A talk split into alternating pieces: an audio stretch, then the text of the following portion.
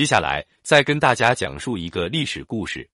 秦朝末年，政权被宦官赵高把持，齐二世整天只知道饮酒作乐，天下百姓陷入水深火热之中，只好起兵反秦。从陈胜、吴广发出第一声怒吼后，起义的烈火立刻燃遍了关东大地，地方官吏无法镇压，只得向朝廷汇报。齐二世听到这个消息后，就召集群臣商讨对策。齐二世向身边的博士和儒生们问道。楚的派去守边的士兵半路造反，现在已经攻下祁县，攻入了陈郡。你们说该怎么办？三十多个博士儒生们都一齐说：“做臣子的绝不能兴师动众，谁兴兵聚众，那就是造反。对于造反的人，绝不能宽恕，请陛下火速发兵前往剿灭。”齐二世一听，脸色通红。原来他已经很久没有亲自打理政务了，平时都是自己饮酒作乐。由赵高处理这些事务的，而赵高向他汇报的国家情况都是四方边境不见狼烟，天下百姓安居乐业，人民都感激皇帝的恩德，整日歌功颂德。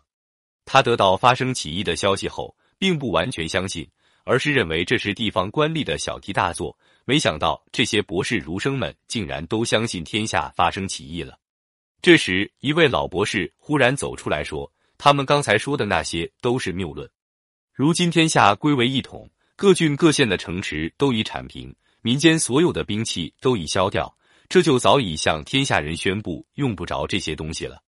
当今又上有英明的皇帝，下有完备的法令，派出去的官吏都效忠于职守，四面八方都像辐条向着轴心一样的向着朝廷。在这种情况下，哪里还有什么人敢造反呢？那些人不过是一群偷鸡摸狗的盗贼，哪里还值得一提呢？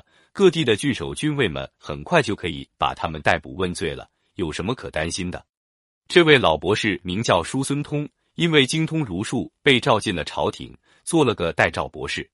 齐二世听了叔孙通的话，立刻转怒为喜，说好，然后又挨个问其他的博士儒生。博士们有的人说是造反，有的人说是盗贼。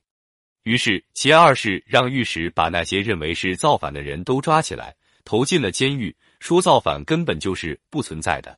他们身为博士，竟然相信这么明显的谎言，真是愚昧。